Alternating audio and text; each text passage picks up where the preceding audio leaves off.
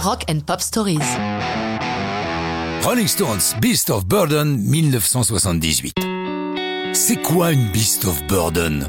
On peut traduire ça en français par bête de somme, comme les ânes ou les bœufs qu'on utilisait autrefois pour porter les charges ou que l'on attelait pour labourer les champs.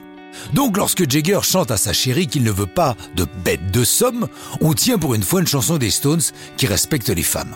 C'est bien sûr Keith Richards qui a écrit cette chanson, et musicalement ça a été très simple, comme le raconte Ron Wood.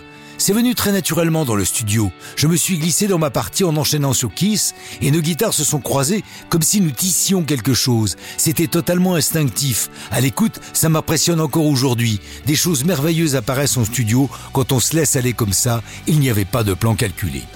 C'est un peu la même chose pour les paroles. Jagger a bien une trame, mais une grande partie du texte est improvisée en studio. Au fur et à mesure que le groupe tisse la chanson, Jagger apporte des vers supplémentaires qui sonnent sur ce qu'il entend. Certaines phrases d'ailleurs n'ont pas forcément grand sens, mais elles sonnent bien. Beast of Burden vient dans la carrière des Stones au moment où Keith tente de se délivrer de ses graves problèmes de drogue. Il est reconnaissant à Jagger d'avoir pris en main seul les destinées des Rolling Stones. Pour lui, Beast of Burden est une façon de dire à Mick Merci mon pote de m'avoir épaulé pendant tous ces moments. J'ai réalisé a posteriori que c'est dans ce but que j'avais écrit cette chanson. Il faut dire que Mick a mis beaucoup de cœur à la gestion du groupe. N'oublions pas qu'il fut élève de la prestigieuse London School of Economics, ça aide.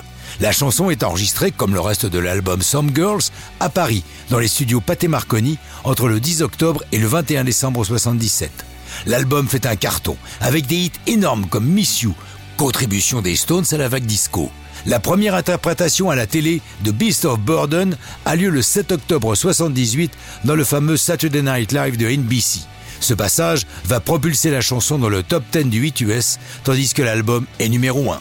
Beast of Burden connaît une seconde carrière en 1983 lorsque Bette Midler enregistre sa propre version, très réussie, avec dans la vidéo la présence amicale de Mick Jagger. Quant aux Stones, après avoir retrouvé les sommets avec cet album, ils vont connaître d'autres triomphes, mais aussi toute une série de chamailleries fâcheuses entre Jagger et Richards, mais ça, c'est une autre histoire de rock'n'roll.